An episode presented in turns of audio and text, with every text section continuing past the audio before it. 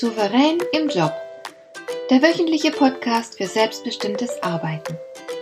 Ich heiße Marion Lemper-Püchlau und in meiner Sendung geht es um mehr Souveränität am Arbeitsplatz. Du erfährst, wie du immer ein wenig über den Dingen stehst. So kannst du deine Ziele erreichen, du bewahrst dir deine Selbstachtung und du ziehst mehr Befriedigung aus deiner Arbeit, obwohl all dem häufig so viel entgegensteht. Finde heraus, wie dir die Arbeit jeden Tag Freude macht.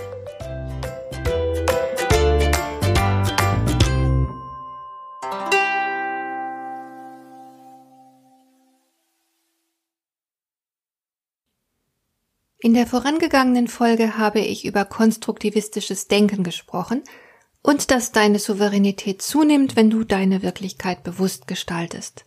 Du kannst jederzeit frei entscheiden, wie du die Dinge betrachten willst. Es gibt nur zwei Kriterien, an denen du dich dabei orientieren solltest, das sind Passung und Zweckmäßigkeit.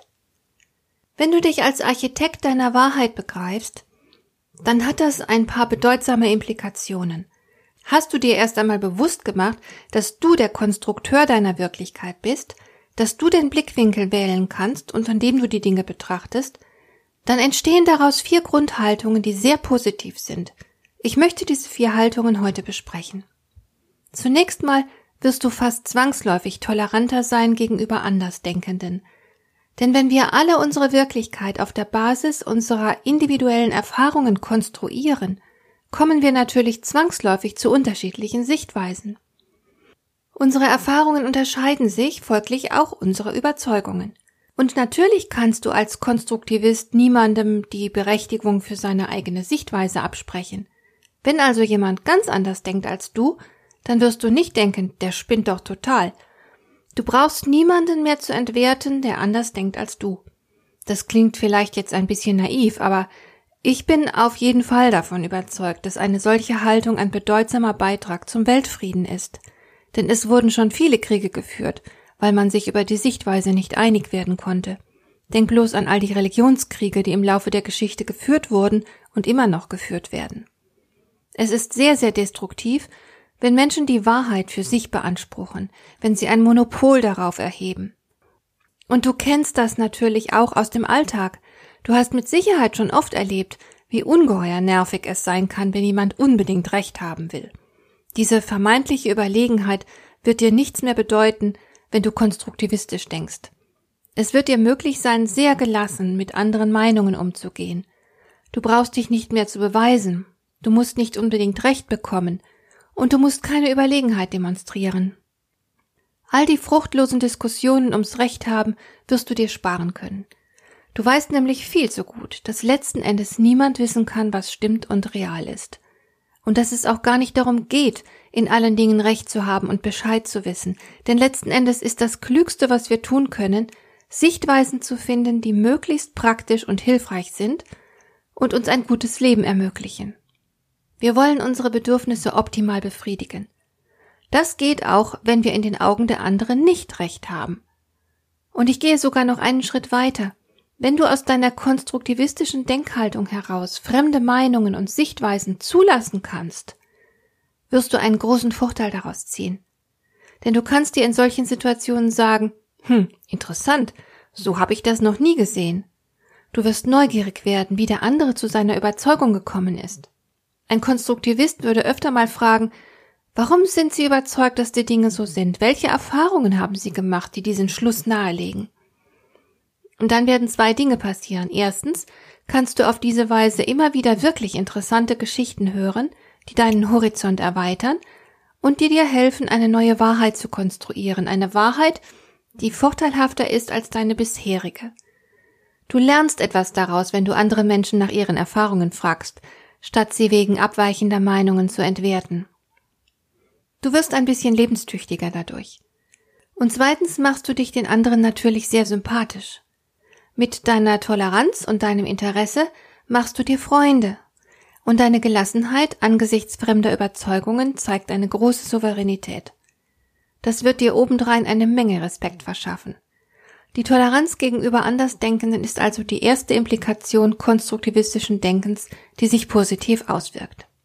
Die zweite Implikation, die mir sehr wichtig erscheint, ist deine Bescheidenheit. Selbstverständlich hast du tiefe Überzeugungen, an denen du auch dein Leben ausrichtest. Und solange das gut funktioniert und du damit glücklich sein kannst, gibt es auch keinen Grund, irgendetwas daran zu ändern.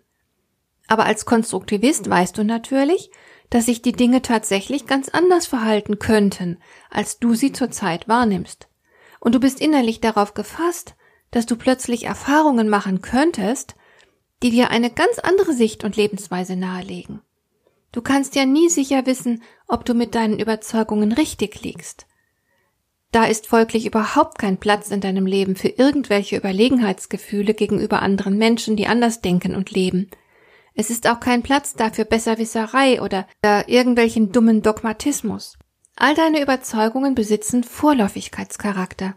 Daher ist Bescheidenheit angebracht. Der Umgang mit anderen Menschen ist auf dieser Basis geprägt von Austausch und gegenseitiger Bereicherung, vom Respekt gegenüber der Sichtweise anderer. Wenn also beispielsweise jemand in einer Besprechung einen Vorschlag macht, der sonderbar klingt, dann wirst du nicht die Augenbrauen hochziehen, wie vielleicht der eine oder andere Kollege, du wirst nicht überheblich dreinblicken und dich fragen, wie man so etwas Dummes sagen kann.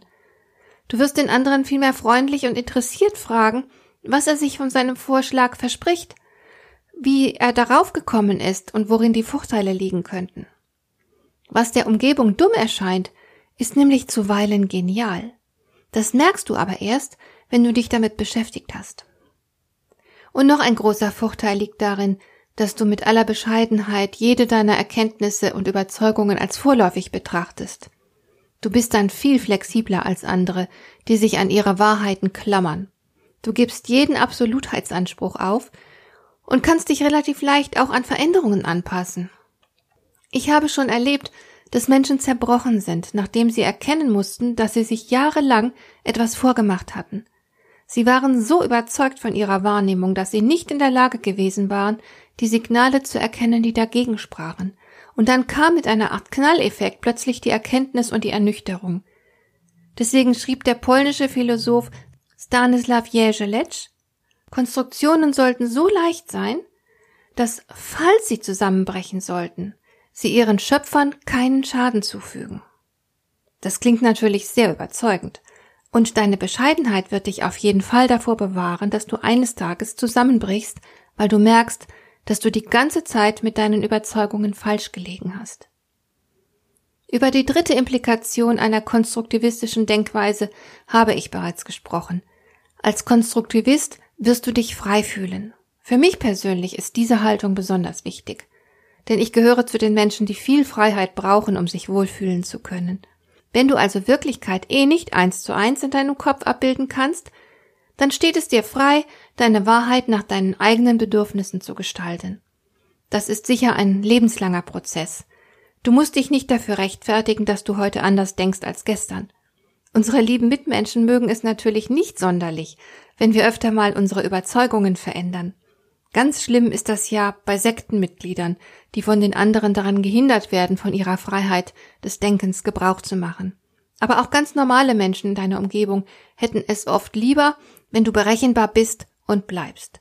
Aber das soll dich nicht daran hindern, dir immer wieder neue Wirklichkeiten zu erschaffen. Das ist dein gutes Recht. Nimm dir also die Freiheit, deine Wirklichkeitswahrnehmung und die daraus resultierenden Überzeugungen jederzeit so zu verändern, dass du möglichst viel Nutzen daraus ziehst. So, und nun komme ich noch zur vierten und letzten Implikation des konstruktivistischen Denkens, nämlich deiner Verantwortung. Freiheit und Verantwortung sind Schwestern und gehen Hand in Hand. Wenn du deine Überzeugungen frei wählen kannst und die daraus abgeleiteten Handlungen ebenso, dann bist du für alles, was sich daraus ergibt, auch verantwortlich. Wenn du also zum Beispiel beschlossen hast, Karriere zu machen und richtig hart arbeitest, Erwartungen erfüllst, um befördert zu werden und dann aufgrund der Überforderung krank wirst, kannst du nicht am Ende sagen, die Firma hätte dich ausgebeutet und der Chef hätte dich krank gemacht. Du hast vielmehr beschlossen, das alles zuzulassen, weil du überzeugt warst, dass das dazugehören würde, wenn du Karriere machen willst. Es ist eine einfache, logische Kette. Deine Überzeugungen führen zu bestimmten Handlungen. Und mit diesen Handlungen bewirkst du etwas. Diese Wirkung ist dein Machwerk. Du kannst nicht andere dafür verantwortlich machen. Viele Menschen tun das aber. Sie sehen sich als Opfer der Umstände des Chefs, einer mitarbeiterfeindlichen Firmenpolitik und so weiter. Diese Haltung ist meilenweit davon entfernt, souverän zu sein. Abgesehen davon ist sie sehr unpraktisch, weil man als leidendes Opfer natürlich hilflos ist und an der Situation nichts ändern wird. Du kannst immer etwas ändern, bist niemals komplett ausgeliefert, jedenfalls nicht, solange du deine fünf Sinne beisammen hast.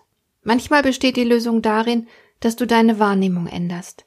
Deshalb schreibt die österreichische Autorin Marie von Ebner-Eschenbach nicht, was wir erleben, sondern wie wir empfinden, was wir erleben, macht unser Schicksal aus. Das ist wohl eine zutreffende Beobachtung. Als Konstruktivist ist dir das klar. Dein Wohl und Wehe hängt also letzten Endes davon ab, für welche Denkart und Handlungsweise du dich jeweils entscheidest. Sieh zu, dass du viele kluge Entscheidungen triffst. Dir gefällt dieser Podcast? Dann bewerte ihn doch mit einer Sternebewertung und Rezension in iTunes.